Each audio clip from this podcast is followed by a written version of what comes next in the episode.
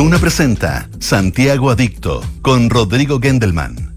Auspicio de Inmobiliaria Hexacón, Falabella, Quinto One Business, tu flota Toyota, todo incluido. Pau, Premio Aporte Urbano de la Cámara Chilena de la Construcción. Disfruta estas fiestas patrias de forma segura con Enel. Anglo American, desde la innovación lo cambiamos todo. Y Banco de Chile, el Banco de los Cóndores. Duna, sonidos de tu mundo. ¿Qué tal? ¿Cómo están? Muy buenas tardes. Un placer volver a estar con ustedes. Saludar aquí a mi querido Ricardo y de partida agradecerle a Pancho Aravena, Francisco Aravena, por haber estado haciendo Santiago Adicto estos últimos seis programas en que tuve el honor de ser reemplazado por él, un periodista de tremenda trayectoria. Espero que no lo haya hecho tan bien como que para que no me hayan echado de menos un poco, pero Pancho un capo, así que no me cabe duda de que haber sido un lujo ser acompañados por Francisco Aravena haciendo Santiago Adicto en estos últimos días.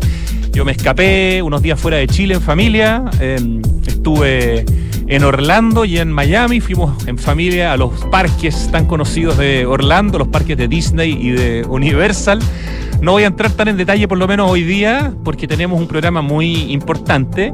Pero em, quiero decirles que yo le tenía un poco de susto a la idea de los parques eh, a estas alturas de mi vida, eh, en términos de la mezcla de, cantidad de gente, de calor, de montañas rusas, pues yo tengo vértigo, entonces tampoco me puedo subir a las montañas rusas. Y la verdad es que eh, las expectativas no tan altas quizás ayudaron a que fuera también un precioso viaje. Mis hijos gozaron como locos. Eh, el único tema es el calor. Efectivamente, en septiembre, esta zona, Florida, son 32, 33 grados todos los días con alta humedad, por lo tanto es desafiante la temperatura, pero la experiencia de los parques, la experiencia del comportamiento cívico de la gente, todos, porque en los parques de Disney y de Universal hay gente de todo el mundo, pero sobre todo hay gente de Estados Unidos, increíble, jamás vi un problema en una fila, jamás vi a alguien tratando de saltarse algo, todo funciona maravillosamente, de verdad, ahí uno siente eh, que a pesar de venir de un país tan desarrollado para ser de América Latina, eh, todavía hay cosas que tenemos pendientes, ¿no? En términos de comportamiento cívico. Pero bueno, otro día ampliaré un poco más, podemos hablar también algún día de todo el tema del Art Deco en la zona de Miami Beach, que es bien interesante eh, la cantidad de arquitectura Art Deco que uno puede encontrar en esa zona Tuve la suerte de estar en un hotel justamente Art Deco y es muy bonita la experiencia visual para quienes nos gusta el Art Deco.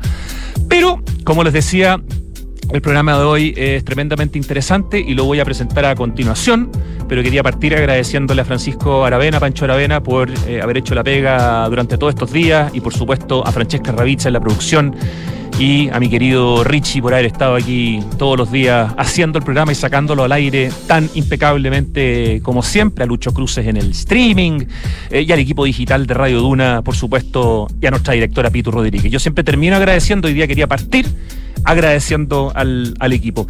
Bueno, hoy día vamos a hablar Vamos a tener a Pablo Altiquis, pero no como panelista, sino como invitado, junto a Ramón Valdés, eh, arquitecto y además hijo y socio de Héctor Valdés Phillips, uno de los grandes arquitectos de la historia de Chile, integrante de Brechani Valdés Castillo Huidobro, probablemente la oficina de arquitectura más importante de nuestra historia y si no una de las más importantes, autores de la Villa Portales, de la Universidad Técnica del Estado y de tantas construcciones eh, míticas, pero no había una publicación específica sobre Héctor Valdés, que además es Premio Nacional de Arquitectura, fue presidente del Colegio de Arquitectos, fue vicepresidente ejecutivo de la Corvi entre el año 65 y el año 69, y tiene a su haber, sumando proyectos con la oficina, como proyectos eh, personales, como proyectos con otros socios, como proyectos con su hijo Ramón, cerca de 700 proyectos en su historia. Realmente eh, es una, una biografía muy potente, un libro que se llama, lo tengo acá, es de ARQ y se llama Héctor Valdés, La instalación de la modernidad en Chile, Utopía y Realidad. Un libro que debe pesar cerca de un kilo, con más de 20 colaboraciones de grandes arquitectos. Anoche en el lanzamiento, en el campus del Lo Contador de la Universidad Católica, donde está la Facultad de Arquitectura, Diseño y Estudios Urbanos. Eh, estaba llenísima, llenísima la sala donde se lanzó el libro. Había cinco premios nacionales de arquitectura presentes. Estaba gran parte de los arquitectos y las arquitectas importantes de nuestro país. Y Pablo Altiques es, junto a Ramón Valdés, eh, el autor de este libro, un trabajo de cuatro años del que vamos a estar hablando a continuación. Así que vamos de inmediato a la música para tratar de darle todo el tiempo posible en, Santiago Adicto hoy día, en este martes 26 de septiembre, a este fantástico trabajo de investigación sobre uno de los arquitectos importantes de nuestra historia. Y no solo importante por su obra, y quizás ese va a ser uno de los temas más importantes de la conversación, sino importante en su dimensión humana, como fue un hombre que se preocupó del aspecto social, del servicio público, de las desigualdades, un hombre modesto, un hombre honrado, un hombre que priorizó la amistad, la lealtad, la familia. Eh, esos ejemplos de gente que pucha que dan ganas de poner en, en, valor. Y al ser parte de una oficina tan famosa, en forma individual no es suficientemente conocido, por lo tanto, este es un libro que empieza a hacer justicia con Don Héctor Valdés. Escuchamos a Michael Jackson con Human Nature.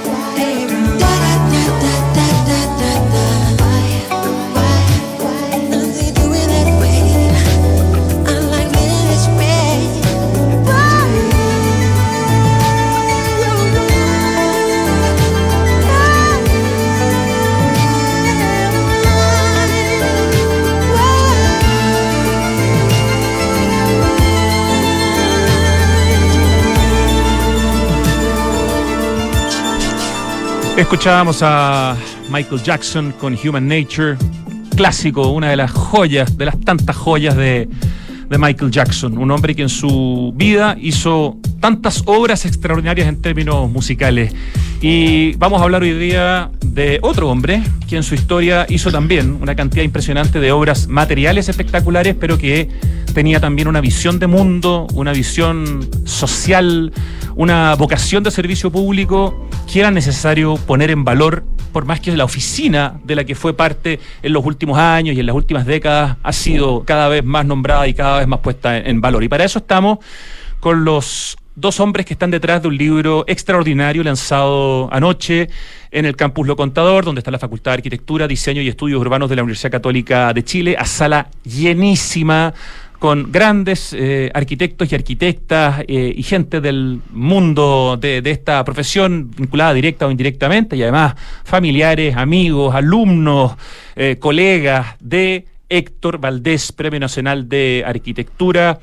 Y quien murió en el año 2016, y a quien se le dedica este libro llamado Héctor Valdés, La instalación de la modernidad en Chile, Utopía y Realidad, de la editorial ARQ, un proyecto al cual Ramón Valdés, arquitecto, hijo y socio de Héctor Valdés, invita a participar a Pablo Altiques, que se transforma, digamos, en alguna forma, no sé, junto a Ramón en los directores de orquesta de este libro que agrupa a más de 20 personas que escriben una cantidad de material inédito, un libro que pesa casi un kilo. Bienvenidos al estudio para hablar de este gran momento Ramón Valdés y Pablo Altiques. Pablo Parto saludando a Ramón. Bienvenido, Ramón. Muchas gracias por la invitación y, muy contento de verdad de lo que pasó ayer, de, que fue una extraordinaria experiencia, eh, lleno de gente, eh, con un muy buen resultado, un libro muy bonito que ha quedado y así que fue fue muy fue muy entusiasta todo todo, todo el proceso, digamos y y en fin, así que aquí estamos felices de hablar, de seguir hablando de él, porque la verdad es que hablamos harto ayer ya de mi padre, que bien se lo merece. Así es, vamos a seguir dando muchos argumentos de por qué tu padre se merecía un libro de esta calidad. Pablo Altique, siempre te presento como panelista de Santiago Adicto, pero hoy día te voy a presentar como invitado especial, eh, autor de este libro junto a Ramón la instalación de la modernidad en Chile, Utopía y Realidad, sobre Héctor Valdés, Pablo, arquitecto, doctor en arquitectura, director de la AOA, quien ya ha publicado eh, tres libros eh, importantes, pero no sé, tengo la impresión que quizá este libro se va a transformar en uno de los proyectos importantes de tu vida. Bienvenido, Pablo Altiques. Hola, Rodrigo, ¿cómo estás? Muchas gracias por la invitación.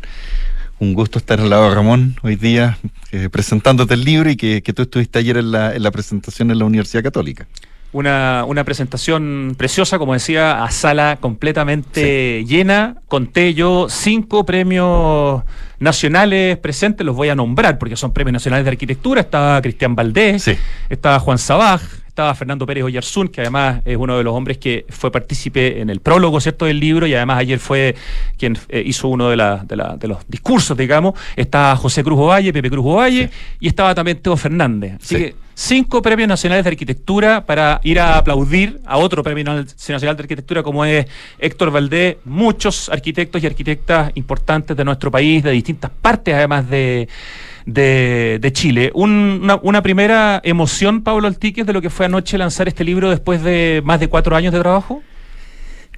Sí, em, hoy día en la mañana me llamó Lorena Lobos, que, es como la directora ejecutiva desde el punto de vista comercial de RQ, y me contaba que no, no recordaban hacía cuánto tiempo se llenaba todo el auditorium, porque estaba toda la gente parada en el fondo y, la cantidad de, de ventas que tuvieron del libro, todos querían tener el libro. Entonces, es una emoción súper grande porque además estamos hablando de una de las personas más importantes que ha tenido la historia de Chile como arquitecto, que es don, don Héctor Valdés. Entonces, hay muy poco escrito de él y, tiene que haber muchos más libros y quizás este libro abra las puertas para que se hagan muchas más investigaciones y, libros con respecto al, trabajo de ellos. Nosotros con Ramón tuvimos que acotar muchísimo material de lo que teníamos, que fue algo que expliqué ayer en el, en el lanzamiento. Era, era brutal la cantidad de, de, material que teníamos. Pero una muy buena noticia, Ramón, es que todo el material que se juntó eh, ha sido donado o va a ser entregado a la Facultad de Arquitectura, Estudios Urbanos y Diseño de la Universidad Católica de Chile, ¿correcto? Sí, esa es mi tarea que me toca ahora. Eh, ya la tengo bastante seleccionada. Sí me quedan un resto de 30 o 35 carpetas en que hay mezclado muchas cosas personales de él, como son eh, comunicaciones con, con, con, Emilio Duar, con Mario Pérez de Arce y con otros arquitectos amigos de él, de eh, eh, bolivianos también, tres compañeros de curso muy cercanos a él. Y, hay que seleccionar ahí, hay que tener cuidado de, las cosas privadas.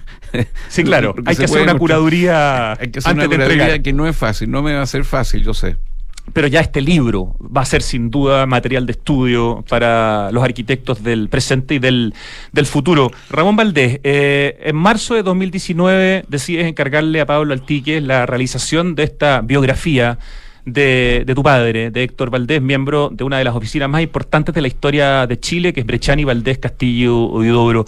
¿Por qué eh, hacer una biografía sobre tu padre, aparte de admirarlo y llamarlo, digamos, pero ¿por qué, porque esto significa un esfuerzo, significa inversión, significa destinar tiempo y muchas cosas más? ¿Y por qué Pablo Altiques? Bueno, hay la oficina Bresciani Valdés Castillo y Oro no tiene muchas publicaciones, son solamente dos o tres. Eh, Fernando Castillo tiene, tiene publicaciones particulares, digamos, pero ninguno de los, de los, de los otros socios lo tiene. Eh, y, yo creo que cada uno debiera hacerlo, porque cada uno no solo formó parte de esa oficina como socio, sino que además tuvieron actividad independiente. En el caso de mi padre, el servicio público, el servicio eh, gremial, eh, la, parte de la docencia también, que le dedicó mucho tiempo en su vida, era parte de la oficina, entonces era otra, otra ala de esto, digamos, que había que estudiar y que había que rebuscar para, para para, para tener una idea completa de él, digamos, completa de su, de su, de su, de su manera de ser, de su forma. ¿Por qué Pablo Altique? Porque eh, yo sabía que Pablo Altique se juntó con mi padre en varias oportunidades, no sé, salían a almorzar, salían a, tomar té algunas veces y, se tenían una gran estimación. Yo a Pablo Altique no lo conocía. Eh, lo conocí más o menos esa misma, en, un, en una recepción fortuita, digamos, eh, y, ahí me, empecé a retomar estas, al, conocerlo a él, empecé a retomar esta, esta idea que yo tenía hace tiempo, pero, pero que ya se concretaba, digamos, teniendo la persona porque, porque era muy cercano, porque era muy cercano y, y mi padre le tenía mucha estima. Ese es el motivo.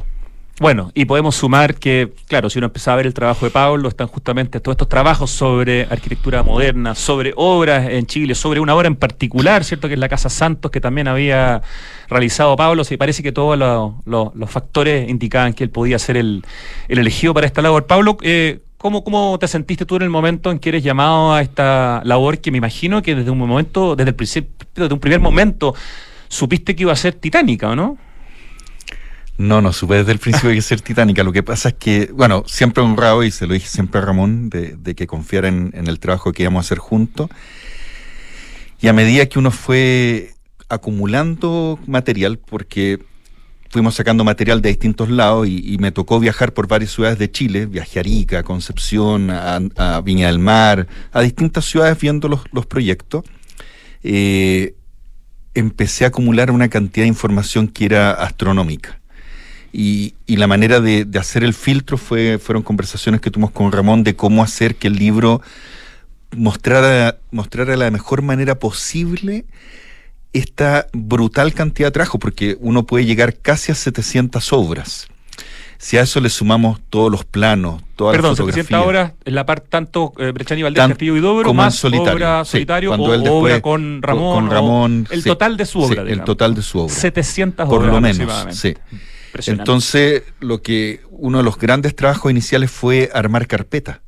Entonces yo armaba carpetas con fotografías históricas, planos históricos, fotografías que yo iba a sacar, eh, cómo nos fuimos acercando a todos los familiares, en que tú fuiste partícipe de uno de ellos. que Fuimos a conocer la primera obra. La primera obra del año 40. Con Emilio Duarte. Sí. y eso significó de que uno tenía que revolver en, la cabeza una cantidad de material que tenía que discernir qué iba a ser o no importante en el libro. Entonces, finalmente, en el libro tratamos de que se mostrara lo más importante, muchas cosas desconocidas y muchas obras maestras que no fueron difundidas. Por ejemplo, si yo no me lo has preguntado, pero para mí una de las obras maestras de, Don Héctor y la oficina es la Hostería de San Felipe. Una joya arquitectónica de sustentabilidad, de bioclimatismo, de espacio urbano, de, espacialidad, de todo, y que nunca habían escrito de ella, y que logramos escribir de esa, de, de esa obra gracias a Emilio Lacerda porque Emilio Lacerda consiguió todos los planos y tuvimos acceso a los planos. Porque en, algún momento yo te conté en un programa de que la municipalidad de San Felipe no me dio acceso a los planos. Aún estando obligada a hacerlo, no, no, no fue posible. Y conseguimos cortes de escantillón, planos, cortes, todo, para hablar de una obra que es magnífica. O sea, aquí se conjugaron además muchas personas que entregaron también materiales, incluso de algunos socios, ¿no es cierto?, de Héctor Valdés. De, don Carlos Huidobro, que la familia decide donar el material, va a Emilio Lacerda, encuentra estas maravillas y me llama, me llama desde la casa mientras está guardando las cosas en el auto y me dice, Pablo, tengo todo este material. Y de ahí con Ramón fuimos a la Universidad Católica y pudimos tener acceso a todo ese material que nadie había visto. Estamos conversando con Pablo Antiques y con Ramón Valdés sobre el libro Héctor Valdés, La instalación de la modernidad en Chile, Utopía y Realidad de la editorial ARQ, lanzado anoche en un espacio absolutamente repleto, eh, con cinco premios nacionales de arquitectura entre el público y entre los presentadores, porque Fernando Pérez Oyerzún fue justamente uno de los presentadores. Hubo discursos del, del decano de la Facultad Mario Villa, del director de la carrera de arquitectura Luis Eduardo Brechani, que además es, yo digo Brechani siempre, pero parece que es Bresciani o bueno, Bresciani, eh, Luis Eduardo, que además es nieto, de uno de los socios de Héctor Valdés, y como decíamos, de Fernando Pérez Que además fue compañero de colegio tuyo, eh, Ramón, después compañero de universidad y por lo tanto conoció entonces a tu papá desde muy chico, en una faceta en la que él ni siquiera sabía que iba a ser arquitecto cuando ya tenía esta figura del tío Héctor, digamos, ¿no? Sí, fue, fue muy emocionante haber eh, estado sentado ahí en la, tarima adelante con Fernando Pérez a, a mi derecha, porque no era la primera vez que me pasaba. desde segunda preparatoria en el Colegio Verbo Divino en muchas oportunidades y después estudiamos juntos en la escuela también de arquitectura, ahí mismo en la católica. Eh, muchas veces lo tuve sentado al lado, pero esta oportunidad hacía mucho tiempo que no se daba y desgraciadamente no lo, no lo comenté a viva voz ahí, que me hubiera gustado, se, me pasó con el, con el nerviosismo, se me pasó un poco. Lo iba a decir, de hecho. Lo iba a decir. Eh, bueno, lo estás diciendo ahora y probablemente alguien se lo comente a Fernando Pérez, Fernando, Pérez, maravilla persona y, de una capacidad infinita. Eh, la verdad que solo siete en el colegio, eh, me acuerdo que, era el primer curso siempre y, los demás estábamos a mucha diferencia de él. Así que me hubiera gustado haberlo dicho ayer, pero no lo hice. Hace mucho sentido que haya sido elegido Fernando Pérez para hacer el prólogo también del, libro, Pablo El Ticket, ¿no? Eh, era fundamental. ¿Por qué? Porque cuando don Fernando Pérez saca el libro Virginia Valdés Castillo Oro, fue, fue súper importante la historia de nuestro país, pero él después me ayuda a hacer... Era, perdón, el primer libro que se hacía en Chile, sobre la oficina. En el año 2006. Recién en el año 2006 sobre una de las oficinas, o quizás la oficina más importante de nuestra historia como oficina grupal, digamos. Yo quiero decir que es la oficina más importante que, hay, de las oficinas más importantes que tiene el mundo. Sí. Ya, ese es el carácter. para mí, la absoluta, absolutamente. Y después don Fernando Mayor, la revista Uno en 100 cuando hablamos de la Casa Santos, yo invité a don Fernando Pérez a escribir al Papa de Ramón, a don Héctor Valdés y a Fernando Castillo Velasco. Entonces escribimos los cuatro en esa revista para posicionar la Casa Santos como una de las casas más importantes a nivel mundial nuevamente. Casa que está en Papudo. La casa que, está en Papudo. No sé si visitar, pero se puede pasar Se puede ver por, fuera. mire, entrando a Papudo, cuando uno baja a mano derecha, eh, la primera calle de, tierra, que es Avenida Mata, no es que yo me lo sepa de memoria, pero me lo sé, uno da la mano derecha, da la vuelta completa y llega a la casa. Sí. Y y en el fondo don Fernando Pérez era fundamental. y además porque era como continuar con un trabajo que él venía haciendo. Exactamente, por sus conocimientos, por conocer a, Ramón y por lo tanto a su padre desde chico, por tantas razones. Eh, Ramón, tu padre guardaba mucha información. Yo no sé si tenía, podemos llamarlo un archivo propiamente tal, pero había mucha muchas cosas en el fondo que si uno se ponía a buscar y hacer algún tipo de curaduría podía pensar en, hacer este libro que ustedes, digamos, finalmente publican después de cuatro años de, trabajo. Ese, ese, ese, material estuvo siempre a disposición, siempre supiste que estaba, faltaba una chispa que dijera, démosle, hagamos el libro, como, como un poco la historia del archivo de tu padre. Eh, porque él era bien así como metódico en anotar sus obras, en tomar nota. Hay muchos registros fotográficos de sus libretas, de, las obras que se hacían, incluso de los presupuestos, de los egresos, de los ingresos. O sea, era un hombre que se preocupaba quizás no de hacer su propia biografía para algún día ser publicada, pero sí de llevar un orden de su trabajo. Sí, siempre fue así desde el comienzo. Eh, eh, yo he pensado que muchas de estas carpetas y estos antecedentes que ha acumulado los, los guardó y los... Y los eh, eh, al final, digamos, cuando ya su actividad bajó mucho, digamos, ya estaba de más edad, pero no, esto fue del comienzo, siempre se preocupó y, y, guardó los antecedentes. Yo hace poco, hace poco encontré una, dentro de esto encontré una carpeta delgadita, pero con, con un montón de, de, de inserciones y de, y de comentarios y qué sé yo, que dice, está titulado eh, lo que pasó el 11 de septiembre, dice. Y son cosas inéditas, digamos, encontrarse con publicaciones y con inserciones, como digo, de los colegios eh, de, esa de lo que pasaba esa época. Él era presidente del Colegio de Arquitectos el día del golpe porque le tocó ser presidente en el gobierno de Allende y en la dictadura, digamos. ¿ah? Iban a hacer un paro, ese, día. Un paro ese mismo día. Claro, él cumplía, en esa fecha cumplía su, su cuarto año del, eh, hoy día el presidente del Colegio de Arquitectos dura dos años, tengo entendido, antes era cuatro, y se quedó un quinto que le tocó toda esa etapa, digamos, porque, porque los, los, colegios se terminaron, o sea, los, los colegios por decreto ley murieron. Eh, claro, después se formó la Asociación Gremial de Arquitectos, la AOA, pero, pero el colegio pasó mucho tiempo, digamos, mucho tiempo acéfala y, y sin, sin organización, sin nada, no, no. Eh, fue esa época que le tocó, que fue bastante dura, digamos, bastante difícil. Dentro de las sorpresas con las que se encontraron en este archivo, Pablo Antiques, ¿cuáles te gustaría destacar? Y los vamos pimponeando con, con Ramón, pero hay varias cosas en el fondo que son inéditas, que están en este que están en este libro, desde, por ejemplo, su proyecto de título, ¿no? Que, eso fue... un proyecto que también, de alguna manera, adelanta qué es lo que iba a hacer en vida y obra este hombre del que estamos hablando, o este pro hombre, Héctor Valdés. Bueno, el proyecto título fue, fue, para mí fue muy hermoso ese momento porque con Ramón íbamos escarbando las distintas carpetas y todo, y Ramón un día me dice, hay una bodega grande, veamos qué encontramos. Entonces bajamos junto a la bodega, una bodega que yo creo que Ramón no habría en mucho tiempo, y al entrar yo le digo, quiero el rollo de la esquina, que había que sacar no sé cuántas cosas, ¿te acordás? Que hubo que sacar muchas cosas de la bodega para llegar al rollo. Y Ramón me decía, ¿estáis seguro, Pablo? No, si ese rollo tiene algo, se veía como era importante. Y ahí estaba todo el proyecto título enrollado desde el año 1942. y si pudiera sintetizar ese proyecto de título en términos de lo que proponía. ese proyecto de título fue fundamental y fue como la columna vertebral de entender el libro y entender a Héctor Valdés porque es un proyecto complejo, de complejidad programática, que está hecho para unas seis o siete fábricas de una parte de Santiago. Entonces, el proyecto, que era como varias manzanas en una, contemplaba. ¿no? Vicuña Maquena.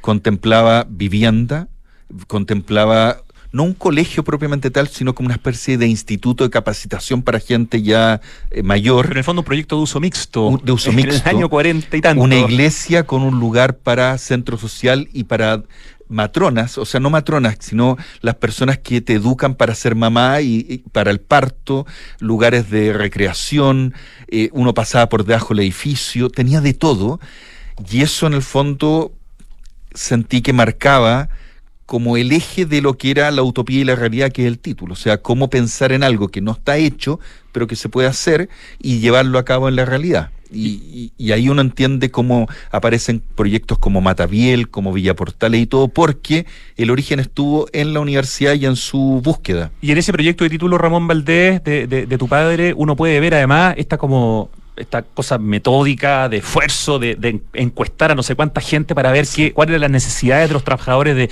esas empresas. O sea, estaba haciendo un proyecto de título probablemente con un nivel de, exigencia mayor al de muchos proyectos de título de arquitectura de nuestro país hace ya 80 años, digamos. Claro, hizo un, análisis muy realista, digamos, de, las necesidades eh, que tenía esa cantidad de obreros que no sé cuántos suman, pero eran miles, eran ocho mil personas, no sé cuántas personas, un montón de familias, en que se le propone el, sistema de vivienda, digamos, y las viviendas están hechas para, la seleccionó en cuatro tipos, en cuatro escalas, de, dos personas, de cuatro personas, de seis personas y de ocho. Y hay una, y dentro del conjunto, digamos, que es muy unitario, eh, están solucionados esos cuatro tipos de vivienda.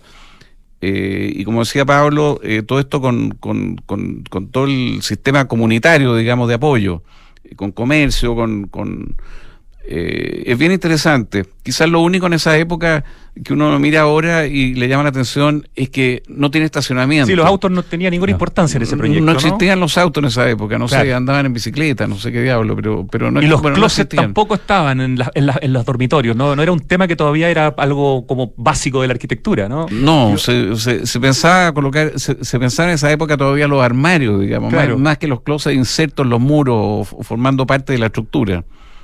Ya, pero ese proyecto de título es también un proyecto, como decías tú, Pablo, fundamental como parte del espíritu de este libro, homenaje a Héctor Valdés. Yo te voy a tirar un piropo, porque tú fuiste al lanzamiento ayer, y ayer tuviste el libro, ¿Y cómo supiste que don Héctor había hecho todas estas encuestas para entender? Bueno, lo que alcancé a leer del libro durante claro. parte de esta, de esta mañana, sí. No, es que estoy impresionado porque fue fundamental. Lo que hoy día tanto hablan de el tema social, de vincular a las personas, de que el proyecto realmente tenga un origen en la sociedad, don Héctor lo hizo 80 años atrás.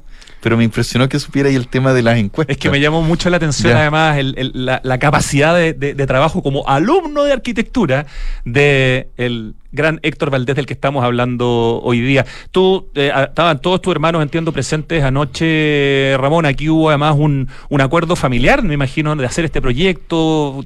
Entiendo que hubo harta colaboración. Fue un proyecto de familia también, ¿no? Sí, fue un proyecto de familia. Estaba muy entusiasta con esto. Me entregaron absolutamente la responsabilidad. Al único hijo arquitecto, además. Al único hijo arquitecto. Además, yo tenía todos los antecedentes porque yo, cuando él falleció, especialmente especialmente lo, guardé porque sabía que iba a llegar este momento y era el que más me interesaba y el que más podía hacerlo, digamos. Así que...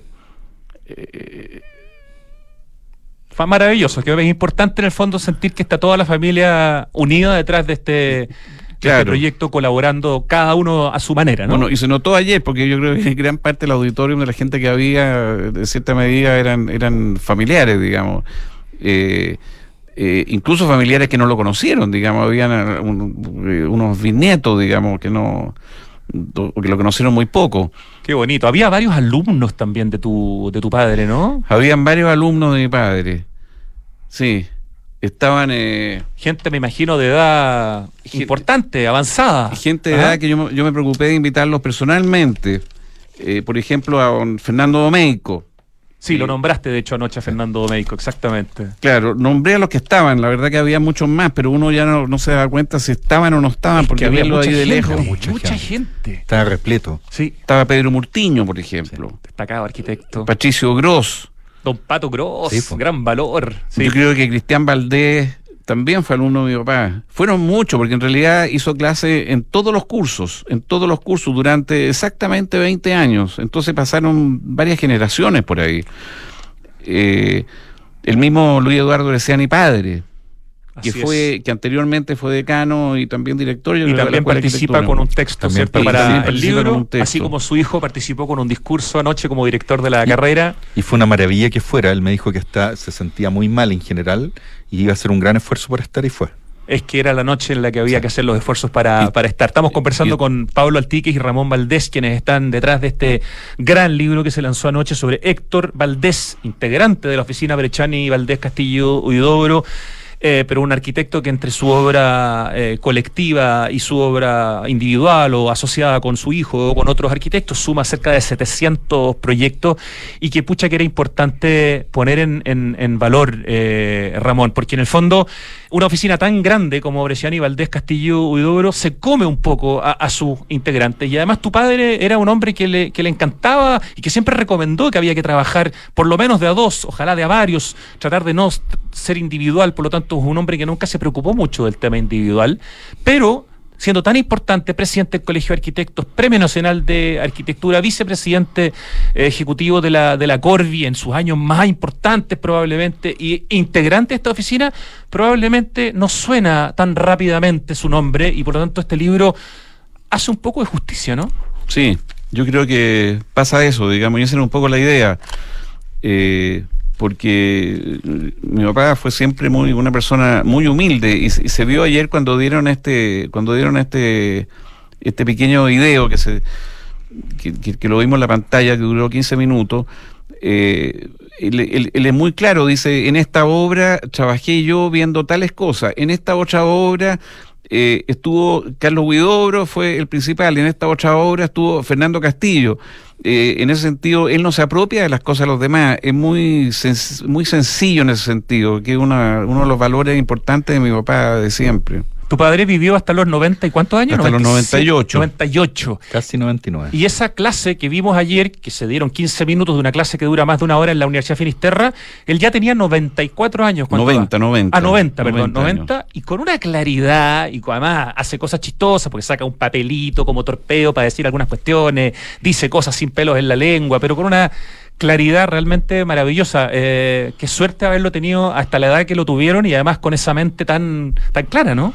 Sí, para mí fue, toda esta ha sido una etapa muy importante y muy emocionante, porque ha sido como traerlo al presente, eh, no solo como padre, sino que como, como, como socio también y como profesor sobre todo, profesor en, no fue profesor mío, pero fue pero pero en la oficina sí era profesor porque porque manejaba era maestro como dices o sea ¿no? no dejaba pero no, no se veía pero ni un pelo de un proyecto. Es realmente impresionante, una rigurosidad y una estrictez muy grande en su, en su, en su, en su forma de ser y también en, sus proyectos, sobre todo. Hay una frase de Einstein o de Einstein eh, que tú citaste anoche, que está también citada en el libro y que tu papá la cita justamente eh, en esa clase que da, de la cual hubo este extracto de de video. No sé si la tienes por ahí. Eh... Sí, es una frase que dice, que dice Einstein, como dijo él anoche, que nos reíamos mucho, eh, que no hay que hacer, no hay que hacer eh, en, la vida no hay que hacer hombre de, éxito, sino que principalmente hay que ser hombre de valores, de valores, y eso, y eso lo reflejaba muy bien él. Tan, tan sintético y tan potente esa, esa, esa frase. Pablo Altique, tú que te juntaste tantas veces a, almorzar o a tomarte un cafecito con, con, eh, con Héctor Valdés, ¿qué, ¿qué, qué, es lo que más atesoras de esos encuentros? ¿Y en qué época estamos hablando, aprox? A ver, yo, yo conocí a don Héctor Valdés porque me lo presentó Hernán Munita en el año 97 aproximadamente, 96-97, y enganchamos al tiro, nos hicimos grandes amigos muy rápidamente, y yo calculo que almorzamos al menos una o dos veces al mes durante fue casi 10 años. ¿Por qué? Porque de ahí yo me fui a vivir a Concepción y ahí dejamos de vernos. Ahí se cortó de alguna manera ahí el se cortó y teníamos como una tradición de, almorzar y, eran unos almuerzos de, horas. ¿Algún lugar en particular o distintos lugares? Eh, él, siempre era cerca de, en Vitacura, cerca de la iglesia, porque después él se iba a casar muchas veces. Y, él llegaba caminando, se iba caminando, y eran almuerzos que duraban casi tres o cuatro horas. Y quizás lo que yo lamento mucho es que mi cerebro no alcanzó a memorizar todo y yo, por un tema pudor y todo, lo grabé muy pocas veces y me contó cosas que ya no me acuerdo que, habrían sido increíbles haberlas tenido, porque la lucidez de su memoria y de cómo él se acordaba de los apellidos de todos sus clientes, los dos apellidos. Y, generaba vínculos además profundos Ramón con sus grandes amistades. Ah, claro absolutamente. Vínculos familiares fuertes eh, pero Ay, se me fue la onda. No importa, pero Pablo está, justamente lo interrumpimos cuando Sí. estaba hablando de este, de este vínculo que genera a través de estos almuerzos durante 10 años prácticamente. O sea, él tuvo clientes que fueron clientes que le pidieron muchos proyectos a lo largo de la vida. Eh, muchos ingenieros que trabajaron para él le hicieron sus casas, empresas en que hizo eh, las grandes instalaciones, también le pidieron sus casas, colegios, o sea, eran clientes que lo acompañaron literalmente toda la vida. Y, que uno ve en los proyectos y si uno sigue la huella del, del apellido, que, que gracias, que afortunadamente lo tenemos acá en el libro, uno se da cuenta que fueron amigos, eh, clientes y colegas que estuvieron décadas con ellos, décadas. Haber elegido la foto de portada no debe haber sido un tema fácil para un arquitecto que hizo cerca de 700 obras. Se eligió el conjunto Mata Biel. ¿Por qué sería interesante escucharlos a los dos para entender por qué se elige este, este proyecto? Eh, porque me imagino que es muy simbólico y también representa ciertos valores ¿no? importantes de Héctor Valdés. Ramón. Bueno, el proyecto Matabiel fue uno de los primeros proyectos grandes que hizo la oficina eh, en altura. Estamos hablando de seis pisos, cuatro pisos. Eh, pero pasó a ser el proyecto regalón de él. Yo me acuerdo cuando chicos nosotros veníamos por la, por la norte sur, por la norte sur se llamaba, no se llamaba la, la, la- ruta 5, no sé, del sur. Veníamos por la norte sur y nos indicaba este proyecto lo hice yo, este proyecto es mío, decía. Porque la verdad que en la oficina siempre eh, para un concurso público o, cualquier otro proyecto importante que había, no solo estudiaban una solución, sino que estudiaban varias soluciones. La discutían entre ellos y elegían una, la mejoraban, por supuesto, pero y se presentaban. Eh, en este caso se presentaron al concurso público con dos proyectos, uno de Fernando Castillo y uno de mi padre, y salió elegido el de él. Eh, y, y- y fue siempre su, su fue siempre su preferido y, y él dice que fue la base como que se iniciaron las bases digamos de lo que sería la unidad nacional Portales fue tiene muchas mu- muchas cosas parecidas Una digamos especie de piloto de la Villa Portales. Claro, un piloto, un piloto, un, un pilotito. Y, eh, y en ese sentido fue, fue como decía, el, el- proyecto de más importante. Por eso que elegimos nosotros esta obra, por, por, ese motivo, me entusiasmaba ponerla, a pesar de que habían fotos de otros proyectos re interesantes y fotos muy bonitas también, digamos. Eh, una foto que está, la portada que está el edificio en construcción, eh, en que aparece sumergido, digamos, eh, en todo este, en todo este, en, toda esta relación urbana que había de, casas de un piso, máximo dos pisos. eh, Ahí lo estoy mostrando para la gente que ve el streaming, la portada del libro sobre Héctor Valdés con el eh, proyecto, el conjunto Matabiel. Anoche Fernando Pérez Oyarzún eh, justamente citaba este proyecto diciendo que si uno mira otros proyectos que se construyeron cerca, probablemente con presupuestos similares, a escalas más o menos similares, la diferencia en, en la mirada, en el cariño, en la calidad de la arquitectura era sideral, Pablo Altique, a diferencia de otros proyectos cercanos. ¿no? Que ese es un proyecto que también ejemplifica cómo trabajaba la oficina eh, de Brechani, Valdés, Castillo, Huidobro. Bueno, acá estamos también frente a un arquitecto y una oficina que tiene varias obras maestras, no solamente una. Esta es la gran obra maestra, pero está Villa Portales, está la Casa Santos. eh, la, cantidad, Técnica del la Estado. Universidad Técnica, o sea, la cantidad de obras maestras que son íconos en nuestra historia eh, supera con creces. Eh, yo me acuerdo cuando habla Leo Ion Ming Pei, el arquitecto de la pirámide del Louvre en Japón, en, en- en París, y le preguntan sobre uno de los grandes, que, que era Louis Kahn. Y dice, basta que un- con, con que un arquitecto tenga una gran obra maestra. Aquí nos enfrentamos a múltiples obras maestras, desde vivienda unifamiliar hasta grandes proyectos o conjuntos habitacionales. Y también es muy interesante, Pablo y Ramón, que la oficina Brechani, Valdés, Castillo y Huidobro te- dejó de funcionar justamente por, bueno, primero porque murió Carlos Brechani, pero también porque hubo responsabilidades de tipo social y públicas que tomaron eh, varios de sus integrantes, ¿no? Entonces, en el fondo es una oficina de tal éxito, pero que se abandona, digamos, para tomar roles sociales, roles políticos, eh, de administración pública tremendamente importantes para el país, o sea, como un servicio país. Así es, un compromiso de, de una persona, no arquitecto, de la, de la persona para con su país. Y sacarlo adelante. A- ayer, no me acuerdo, Ramón me, me corregirá si creo que fue Luis Eduardo Bresciani que dice que, que Ramón, o sea, que, que Héctor Valdés en casi cinco años sacó adelante uno de los planes sociales más importantes de la historia de Chile. Entre el 64 y 69 eh, su, eh, logra salvar el déficit habitacional de 80 mil familias. Como vicepresidente, todo, como vicepresidente de, la, de, la, de, de la Corvi. Y hoy día, que son 90 mil familias, pero con un país infinitamente más rico, más poderoso, con más educación, con, y con todo, no lo tenemos. Y, y ahí uno se da cuenta cuando uno está frente a un genio que sabe cómo sacar adelante un país y las políticas de Estado y las políticas... De, de hecho, hay un libro de la Corvi por etapas, yo te lo he mostrado, que, que, muestra cómo iba a enfrentar el déficit habitacional desde lo más urgente a lo menos urgente. ¿Cómo recuerdas tú, Ramón, el, el, el, los años en que tu padre estuvo a cargo de la Corvi como vicepresidente ejecutivo, donde, por ejemplo, uno de los proyectos íconos fue uno que quizás no se terminó de desarrollar, pero que era muy, muy potente, que era la Operación Sitio?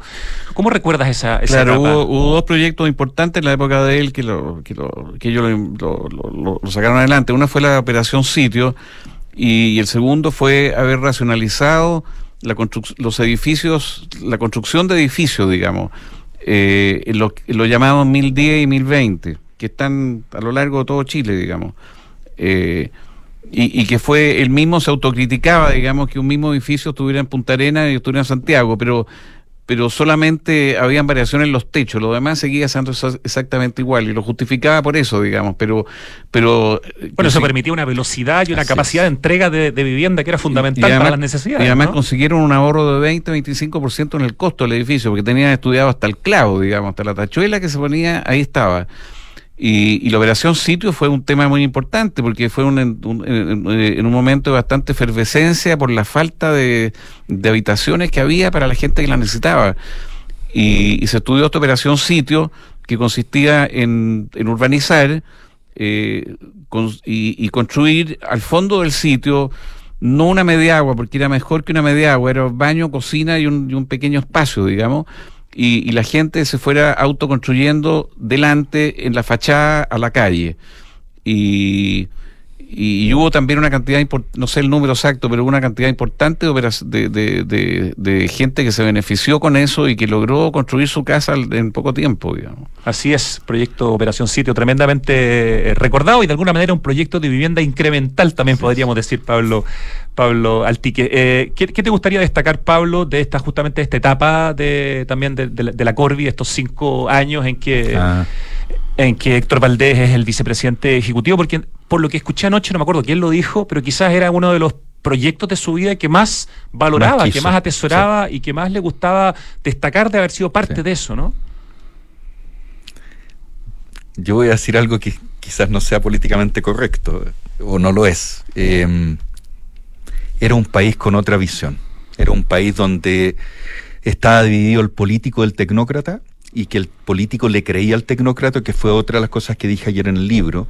Y don Héctor siempre me decía, a nosotros los profesionales nos creían, que era lo que nos creían y nos validaban que, porque sabían lo que teníamos que hacer. Entonces, cuando uno retrocede en el tiempo 60 años y se da cuenta que Chile fue un ejemplo mundial de vivienda social gracias a personas como Héctor Valdés, gracias a la Corporación de la Vivienda, gracias a la Cormu, a mí me gustaría que nosotros miráramos un poco al paso y digamos, oye, lo hicimos increíble, no, no lo hicimos bien, increíble. O sea, este libro muestra las publicaciones como en los 50 y 60 el mundo entero mostraba lo que estaba haciendo Héctor Valdés y su oficina. El mundo entero, solucionando decenas de miles de problemas habitacionales con arquitectura de calidad mundial y sin todo lo que hoy día tenemos como país y uno dice qué nos está pasando y uno dice hay que mirar al pasado y aprender de lo que hicieron las personas antes. Es así de simple. Además, había una visión desde la política, desde la administración del Estado, de buscar una, a los mejores para los país. cargos, y esos mejores también sí. estaban dispuestos a sacrificar y, su propio beneficio y, económico sí. para trabajar y, por su país. ¿no? Y qué bueno que lo mencionas porque la Corvi, la Corporación de Vivienda, y la Cormu tuvieron una suerte de como espía, que era Ángel Hernández. Y Ángel Hernández pasaba por las mejores oficinas de arquitectura de Chile y levantaba a los mejores jóvenes arquitectos para ir a trabajar al Estado para que pusieran su cerebro a las órdenes de un, un proyecto país que duró varias décadas. Sí, sí. Pues, uno de los puntos fundamentales de, de la historia de, de, de, Héctor Valdés, que al mismo tiempo fue parte de las oficinas, de una de las oficinas más Así importantes es, de nuestra también, historia, al mismo sí. tiempo fue profesor, al mismo tiempo fue padre de familia de seis hijos, ¿no es cierto? Y al mismo tiempo eh, fue presidente del colegio. O sea, digo, hizo tantas cosas en tantos distintos formatos. Nos queda ya poquito tiempo, eh, Ramón, pero una de las cosas que hay que mencionar son los más de 20 invitados a, colaborar y las reflexiones finales que empiezan, digamos, a aparecer producto de, esta conversación, Ramón Valdés. Sí, yo quería eh, contar algo de lo que hablábamos anteriormente. Eh, tan poco político era mi papá, era técnico principalmente, pero tan poco político era que el día que renunció a la Corvi, ex Ministerio de la o sea, eh, eh, que, que, el actual Ministerio de la Vivienda, digamos. Claro, lo que antecede al MIMBU. Fue como un político de su mismo partido, puso los, vino a exigirle algo y no lo encontró en la oficina y puso los pies arriba del escritorio.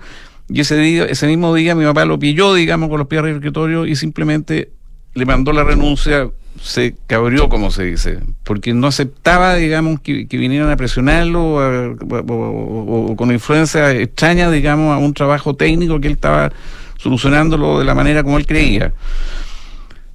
Y, y, el presidente Frei Montalva hace todo lo posible, parece, para retenerlo y escribe una carta muy bonita de despedida agradeciéndole y diciéndole yo no quería que te fueras, digamos. O sea, había claro, un vínculo. Claro, y dice, y, y además le dice eh, que es, le dice, no me acuerdo textual, pero le dice eh, el, el, eh, el departamento o, el, o, el, ministerio, digamos, bueno, esto era parte del Ministerio de Obras Públicas, pero el, este, este, este, departamento, esta Corvi, digamos, era la que más plata gastaba del Estado, sí, dice, claro. y nunca, nunca desapareció un peso, se hizo, nunca desapareció un peso, se lo dijo así, en algún discurso lo dijo una cosa así, así. Oye, respecto de los más de 20 colaboradores que tiene el libro Pablo Altiques, yo creo que eso también es, es parte de su tremendo eh, sí. de su potencia, ¿no? De todo el trabajo que hay acá de investigación, pero también la colaboración a través de distintos textos de muchos invitados. Sí. Qué, qué bueno que lo mencionas. Y hay que, lo, los voy a nombrar muy cortamente a cada uno. Pero fueron 21 personas que colaboraron en el libro. Felipe Asadi, Esteban Balcarce desde Arica, Humberto Bonomo, Luis Eduardo Bresciani Prieto, el hijo, Macarena Cortés, José Cruz Ovalle. Perdón, Luis Eduardo Bresciani Padre. Padre. Padre. Sí, es que sí. dijiste hijo, ya. O sea, hijo de don. De, ah, bueno, perdón, perdón, sí. Tienes toda la razón. Hijo y padre. Hijo y padre a la vez, claro. Francisco Díaz, que era el editor de Ediciones Arecuy, que nos creyó desde el día uno y nos apoyó en todo. De hecho, en una reunión quería 100 hojas más en el libro y le decíamos con Gamón, pero es que no nos da el cuero. Eh, Humberto Eliach, un gigante de la historia de Chile. Sonja Friedman, que era como la competencia al grupo Tau. Tuve eh, la suerte de estar sentado. Que estaba ayer, anoche, tú sentado al lado de ella. ella. Sí. Claudio Galino, desde Antofagasta. Gonzalo Mardones Viviani. Luis, eh, Juan Luis Martínez, Rodrigo Martínez, Hugo Mondragón, Mal, María Dolores Muñoz desde Concepción, Fernando Pérez Oyarzún, Don Juan Sabaj, Premio Nacional de Arquitectura, Leonardo Suárez, Andrés Telles, Cristiano Undurraga y Hugo Weibel desde Osorno. O sea, de todas partes de Chile participaron en Pepe este Cruz Valle lo mencionaste también, ¿no? Porque escribe un texto. Sí, ah, perfecto, sí. un texto sí. muy bonito sobre Precioso. la Universidad Técnica del Estado, actual Universidad Santiago. La ¿no? caminamos dos tardes completas piedra por piedra, pilar por pilar, para que la, la conociera. No, y qué mejor dedillo. que un Premio Nacional de Arquitectura, experto en campus universitarios, hablando sobre. Por eso se le invitó. Campus universitario. No, están muy bien elegidos los invitados, las invitadas, los arquitectos, las arquitectas, todos los que escriben. Tremendo libro, préstamelo de, de vuelta, porque no te lo pienso pasar, porque claro. si no me vas a dejar sin esta maravilla que tengo aquí. Lo voy a mostrar por última vez en el streaming.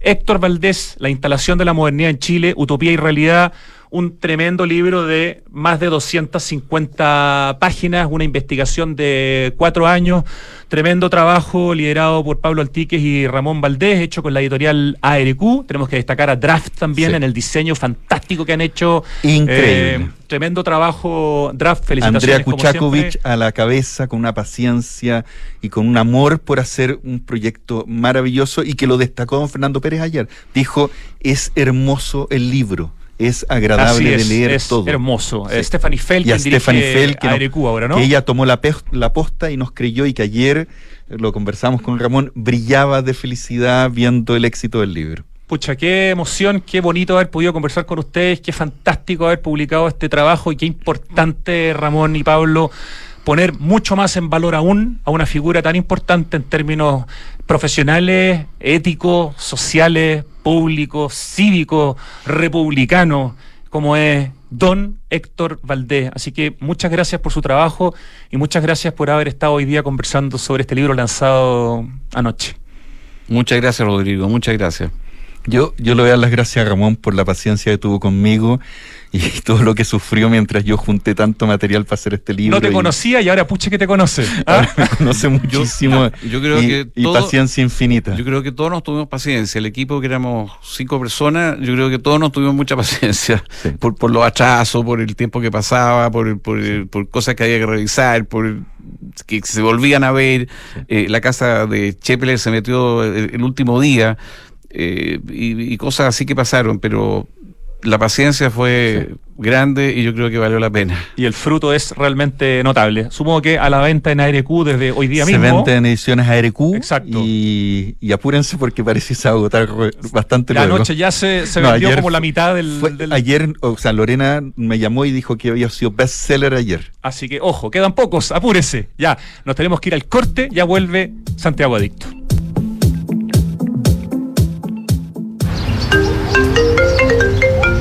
Dime, Felipe. Jefe, le tengo mala noticia. Se nos cayó el crédito automotriz. Parece que la flota ya no va. ¿Cómo ya no va? ¿Y qué hacemos ahora? Manéjate con Quinto One Business. Quinto One Business. Interesante. Sí, suscríbete a una flota Toyota por uno, dos o tres años y olvídate del pie, permisos, mantenciones y seguros. Conoce más y suscríbete en quinto-mobility.cl. Celebremos juntos las fiestas patrias en cielos más seguros. En Enel queremos que disfrutes estas fiestas patrias de forma segura. Por eso te invitamos a elevar volantines lejos del tendido eléctrico. Sigue los consejos de Enel y elige un mañana mejor. Conoce más en enel.cl. A ver, dime un sinónimo de cobre. Anglo American. ¿Y de minería? Anglo American. Ya. ¿Y de innovación? Obvio. Anglo American. En Anglo American estamos orgullosos de reimaginar la minería con innovación para mejorar la vida de las personas. Anglo American, desde la innovación lo estamos cambiando todo. ¿Quiénes son ellos? Son los Cóndores, nuestra selección nacional de rugby. ¿Y por qué están entrenando? Porque se están preparando para superar el desafío más difícil de todos, uno que parece imposible. Imposible. ¿Y para qué van? Porque los Cóndores están hechos de algo que todos compartimos, el orgullo por nuestro país. Los Cóndores están en Francia para jugar el torneo de rugby más importante del mundo. Y en Banco de Chile estamos orgullosos de ellos. Vamos Cóndores, todo Chile está con ustedes. Banco de Chile, el Banco de los Cóndores. Edificio Casa Bustamante de Hexacón Inmobiliaria. Es lo que estás buscando para invertir con entrega inmediata. Compra hoy departamentos de uno y dos dormitorios desde 2.990 UF en Ñuñoa. Aprovecha los increíbles beneficios de comprar con Smart Invest en hexacon.cl. ¿Cómo simplificas y disfrutas la vida? Comprando por internet y retirando en un click and collect a la pasada de la pega. Que la mejor carne para asado me llegue a la casa mientras preparo el aperitivo. Reencantándome con los espacios a través de pequeños cambios. Una planta nueva nunca está de más. Pagando con descuento en restaurantes desde mi celular. Además, punto punto. Todas estas personas se encuentran en Falabella y sus marcas Sodimac, Totus, Mall Plaza, Falabella, Banco Falabella y FPay, un partner para sus proyectos. Papá, en las noticias dicen que este año hubo más lluvia y nieve que otros años. Sí, Benjita, pero aún tenemos sequía. Papá, ¿por qué se ha llovido más? Sí, Catita, es verdad, ha llovido más, pero no es suficiente. Estas lluvias no van a solucionar más de una década de sequía. Por eso no podemos relajarnos si queremos seguir teniendo agua, así de simple. Entonces, papá, ¿qué hay que hacer? Por ejemplo, demorarse menos en la ducha. Fácil. Sí, sí, el Benja se demora un montón. Hoy más que nunca, cuidemos el agua. Cada gota cuenta. Te lo recuerda Aguas Andinas. Estamos de vuelta en Santiago Adicto y vuelve también nuestra querida sección El acertijo musical, con la cual termina Santiago Adicto. Es una mujer que se mantiene muy guapa su, no sé, más de 70 años, ¿no? Ya, estamos, estamos, estamos tibiecitos entonces. Oye, el After Office sabe y suena bien en Santiago Open Gourmet. Nos esperan este jueves 28 desde las 9 de la noche en el tributo a la histórica banda Toto. Qué maravilla, Richie, ir a ver un tributo a Toto tremendo para vi- vibrar con sus grandes éxitos. Africa, Hold the Line y mucho más, todo en SOC, Santiago Open Gourmet. Más información en openplaza.cl y en sus redes sociales. Santiago Open Gourmet exclusivo en Open Kennedy. Smart Invest de Inmobiliaria Hexacón es lo mejor que le podía pasar a tus ahorros, ya que te permite invertir con múltiples beneficios en departamentos con gran plusvalía, incluyendo servicios como colocación y administración del arriendo. Bien importante eso, ¿ah? Exclusivo para Casa Bustamante en Ñuñoa y Mirador Casona en la Florida. Cotiza hoy desde 2.300 UF con la mejor asesoría en www.exacon.cl. Hoy hace tiempo que no escuchaba esta canción. Ahora, ¿cómo se llama? Ni idea. Vamos a ver si salimos, si logramos sacarnos más de un 4. Dedícate a tu empresa mientras Quinto One Business se encarga del transporte. ¿Qué solución más extraordinaria? Quinto One Business te ofrece flotas de vehículos que se adaptan a tu negocio. Suscríbete, quinto y ahora el medio mobility.cl. Y hace años que no teníamos algo de lluvia y un poco de nieve en Santiago, pero no hay que engañarse, esta noticia no soluciona más de una década de sequía. La crisis hídrica continúa, por eso, para seguir teniendo agua hay que usarla de forma responsable. Por ejemplo, cuando laves tu auto, usa baldes, no uses mangueras. Cuidemos el agua, cada gota cuenta, te lo recuerda Aguas Andinas. Y si tu proyecto de construcción ha mejorado el entorno y la calidad de vida de las personas, merece ser premiado. Te invitamos a participar en la novena versión del PAU, del Premio Aporte Urbano. Las postulaciones están abiertas hasta el 11 de octubre. Conoce más en premioaporteurbano.cl. Gran premio este el PAU. Me encanta además porque me toca participar en general en los últimos años en la premiación y de verdad la felicidad que se ve ahí de quienes son premiados, un tremendo orgullo. Tres sinónimos de innovar son mejorar, cambiar y Anglo American, porque en Anglo American hacen minería desde la innovación para mejorar la vida de las personas. Anglo American, desde la innovación, lo están cambiando todo. Oye, y en Falabella anunciaron la descarbonización de su operación, muy importante, y además con metas claras y cuantificables para hacer cero emisiones netas de carbono en 2035 en sus emisiones directas. En Enel quieren que sigas disfrutando septiembre de forma segura. Por eso nos invitan a elevar volantines lejos del tendido eléctrico con estos vientecitos que tienen además mucho más limpio Santiago en estas semanas. Sigue los consejos de Enel y elige un mañana mejor. Conoce más en enel.cl. Oye, el Banco de Chile ha estrenado una nueva campaña junto a los Cóndores, nuestra selección de rugby, una pieza audiovisual que busca motivar a nuestros jugadores e invitar a todos los chilenos, desde Arica a Magallanes, a alentar a nuestros seleccionados que con orgullo, pasión y coraje están dejando en alto la bandera de Chile en la cita máxima de este deporte. La historia la protagonizan dos niños que asisten a un entrenamiento en los de los Cóndores y se empapan de los valores de este deporte y de la sacrificada gesta histórica de este grupo de deportistas que les permitió jugar su primer mundial. En las escenas se aprecia a los jugadores escalando muros, recibiendo chorros de agua a presión, remando en una lancha en el mar y practicando rutinas de ejercicios en el barro, entre otras actividades. Con esta secuencia se busca recrear las intensas sesiones de trabajo físico y mental que recibieron de parte de infantes de Marina de la Armada de Chile de Talcahuano, miren, ¿eh? Ejercicios que han marcado el temple de este grupo y han potenciado su resiliencia, su liderazgo y trabajo en equipo. En las playas de Normandía se realizó un despliegue técnico y profesional de proporciones para registrar literalmente el desembarco de los cóndores en Francia. Tremendo comercial.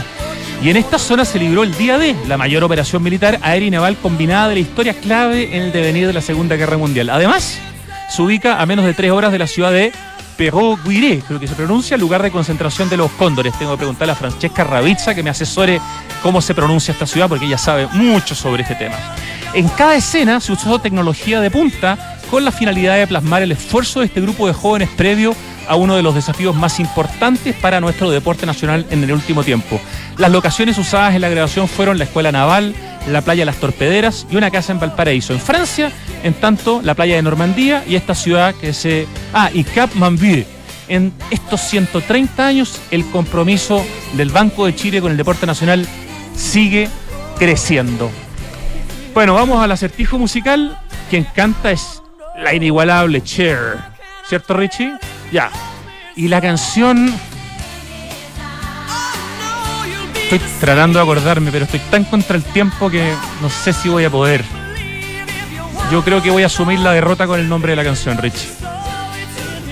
Ah, no me habría acordado nunca. The Chup Chup Song The Chair. Entonces, en este regreso a la radio después de algunos días, Richie, ¿con qué nota me voy? Un cuatrito, me parece absolutamente justo. Pero por lo menos nota azul. Ya, 3 de la tarde con 4 minutos, de hecho. Termina Santiago Adicto. Muchas gracias a todo el equipo que hace posible este programa. Ahora llega Tardes Duna. Hasta mañana.